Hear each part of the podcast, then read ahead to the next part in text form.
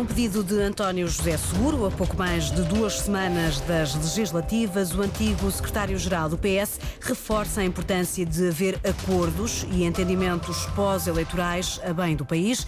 O também antigo ministro sublinha ainda que é uma pessoa livre e com uma opinião, mas que isso não faz dele candidato a absolutamente nada.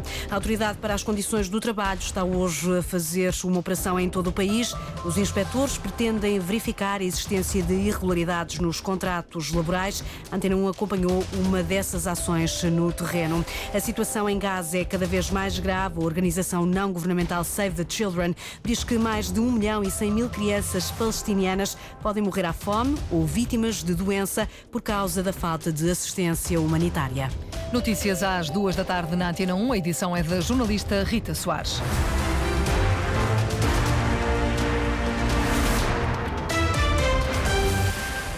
É um apelo de um antigo secretário-geral do PS. António José Seguro pede aos partidos que cheguem a acordos e entendimentos pós-eleitorais. O antigo ministro falava hoje numa palestra no Congresso da Associação Nacional de Agentes e Corretores de Seguros, que decorre em Lisboa. António José Seguro pede mais parcimónia nas promessas eleitorais, quer mais assunção de responsabilidades na política e apela ainda a um regresso aos entendimentos. Eu acho que, os, que o que se passou de uma cultura de algum entendimento e de algum diálogo para uma cultura de trincheira.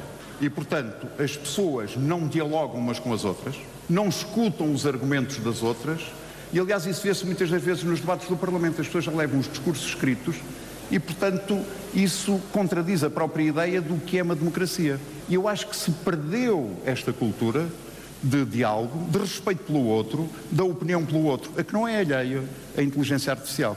Sabe porquê? Porque a inteligência artificial cria graus de desinformação e de manipulação. E as pessoas, como têm pouco tempo e têm tanta informação, só leem aquilo que lhes interessa e só utilizam aquilo que lhes interessa. Ora, isso cria clivagens sociais e um deslaço social, e isso não é bom. Declarações de António José Seguro, antigo ministro adjunto e ex-eurodeputado socialista, falava depois de uma palestra sobre economia em democracia, uma palestra onde também deixou Inês Amaixa alertas sobre os populismos. É preciso cuidarmos das nossas democracias, apela António José Seguro.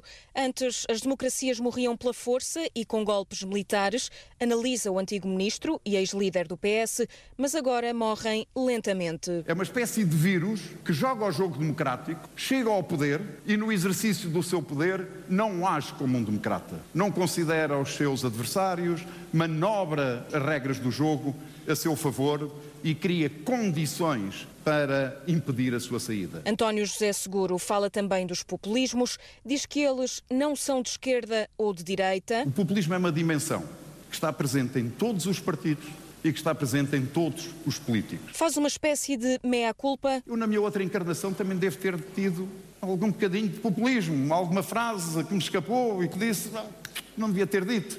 Somos humanos, não somos algoritmos, certo? Para logo depois concluir: o problema dos populismos não está na sua existência, mas sim no grau. O mesmo se passa em relação aos venenos.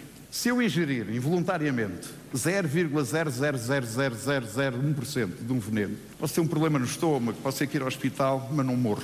Mas se o veneno for de uma dose superior, eu morro. E um dos problemas é que hoje, na minha opinião, a tensão entre o ideal de democracia e o funcionamento em concreto é grande, porque a distância é grande, a desilusão é grande e, portanto, a dimensão do populismo é muito grande. António José Seguro, que foi desafiado e derrotado por António Costa na liderança do PS, pede mais e melhor democracia num discurso em que começou por dizer que não falaria da política atual ou das eleições, mas em que acabou a deixar vários recados.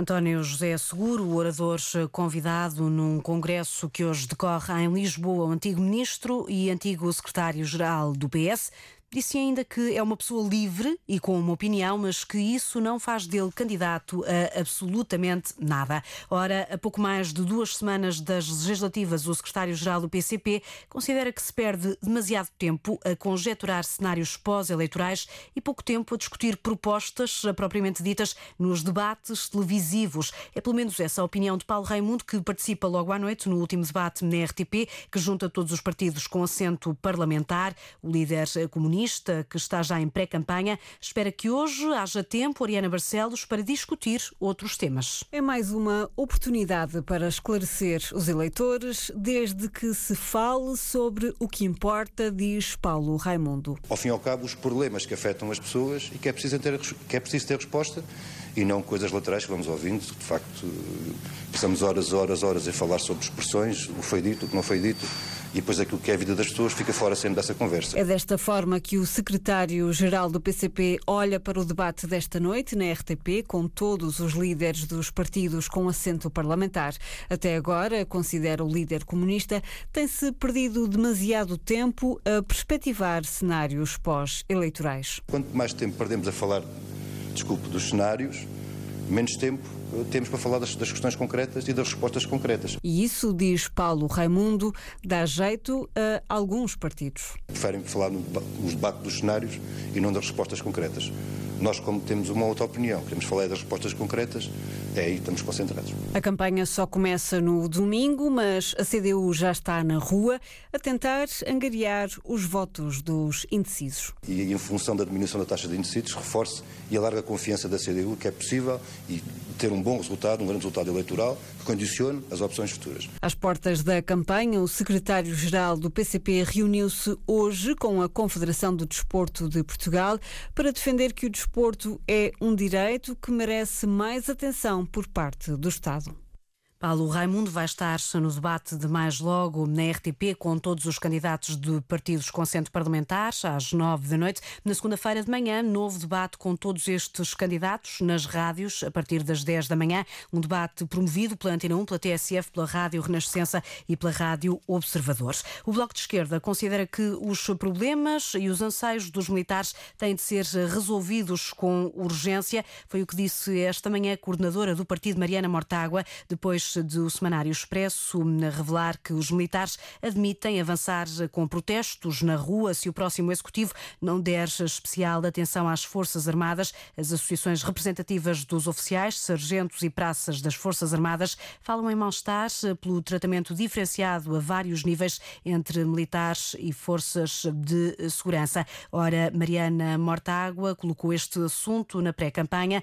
Ela diz que o próximo governo tem de ser célere a resolver estes problemas? Era importante que o Governo resolvesse esta questão da desigualdade na atribuição de subsídios. É a responsabilidade do Governo de fazê-lo e eu espero que o Governo faça. Essa é a melhor forma, é de ser justo com as pessoas que constroem o país, que trabalham, eh, que dependem eh, e que fazem o Estado e que fazem a democracia. Por isso que é importante que o Governo eh, garanta as condições de estabilidade e garanta as condições de igualdade e vá respondendo às reivindicações que são justas das forças de segurança. Acho que a principal responsabilidade é do Governo que está em funções, que criou uma desigualdade e que tem a responsabilidade de corrigir. Considerações de Mariana Mortágua, a coordenadora do Bloco de Esquerda, dedicou a manhã de hoje a ouvir as preocupações do setor da cultura em Lisboa. Miguel Albuquerque garantiu hoje que se sente perfeitamente capaz de concorrer a eleições caso Marcelo Rebelo de Sousa opte por dissolver a Assembleia Legislativa Regional. Albuquerque que se demitiu da presidência do Governo da Madeira depois de ser constituído arguído no processo que investiga suspeitas de corrupção, disse hoje aos jornalistas que está de volta após uma pequena pausa necessária para serenar os ânimos. Hoje à noite já vou participar e amanhã de manhã já vou fazer campanha, porque também não me vou demitir das minhas responsabilidades partidárias. Miguel Albuquerque vai participar na campanha eleitoral da coligação Madeira Primeiro, que junta o PSD e o CDS na corrida às legislativas de 10 de março. O líder social-democrata desvaloriza, por outro lado, as críticas de alguns militantes sobre o prazo para a realização de eleições internas no partido, eleições que estão marcadas para 21 de março e às quais volta a concorrer. Não é um partido para desfile de egos E quem está à espera no sofá, é melhor se manifestar agora, porque não há nenhuma desculpa para não irem agora a eleições. Querem eleições, vão às eleições. As eleições estão abertas, podem constituir as listas, têm os prazos todos até quinta-feira para entregar as listas e para uh, apresentarem as listas concorrentes caminho. Declarações de Miguel Albuquerque à margem de uma visita hoje ao Parque Empresarial da Ribeira Brava. A Autoridade para as Condições do Trabalho está hoje a fazer uma operação em todo o país. Os inspectores querem verificar se há irregularidades nos contratos dos trabalhadores. É uma ação que acontece depois de, no início do mês, a ACT ter notificado quase 10 mil empresas para regularizarem situações de cerca de 18 mil falsos recibos verdes. A repórter Cláudia Aguiar Rodrigues acompanhou uma das fiscalizações de hoje que levou duas inspectoras a regressar a um call center no Porto, um local, Cláudia, onde persistem vários casos à margem da lei. Estamos aqui numa ação especial. Uma ação liderada por Ana Dias, inspetora da ACT no Porto, que visita uma empresa onde funciona um call center. A notificação que vocês terão recebido relativamente aos vínculos estabelecidos com os vossos trabalhadores com contrato de termo. A empresa mostrou-se receptiva e surpreendida. Uma notificação de Lisboa, dos nossos serviços centrais?